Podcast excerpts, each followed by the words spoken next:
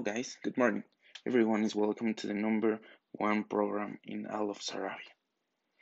Today we are going to talk about of one of the most talked and controversial topics in the world. That is the abortion. Yay! According to the discussion of the legalization of abortion, that nation's debate that continued has been approached from different perspectives.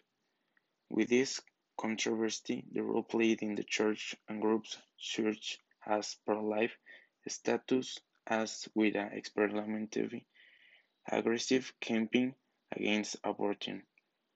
On the other hand, mainly central no government organizations. This discourse involves economic and social aspects, and in proverbial way, ideologic aspects, where the moral and religious components are determining factors it defending opinion and central group women. In this work, some socioeconomic variables of women how have to hand abortion with relate to their opinion regarding abort legalization. The number of included abortions permanent in the world in affect variables that are impossible to control, making it difficult to qualify what it multiplied estimates of the number of abortions that dates caused by their practice.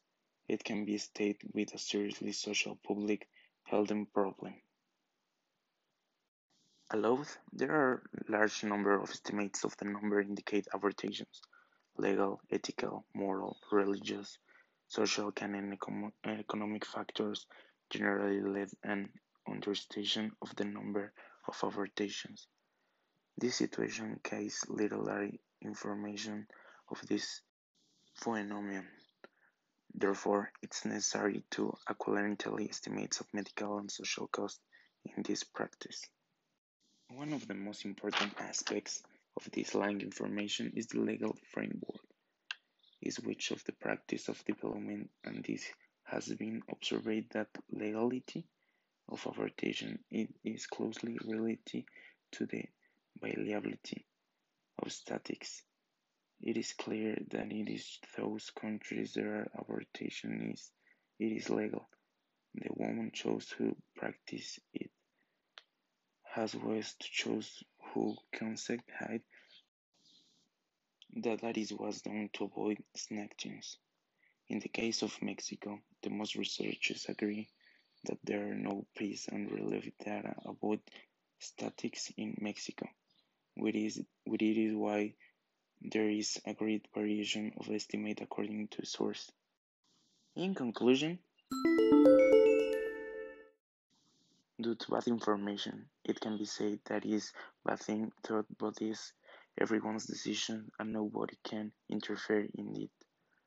So I think that this case must be legal and I am in favor of it.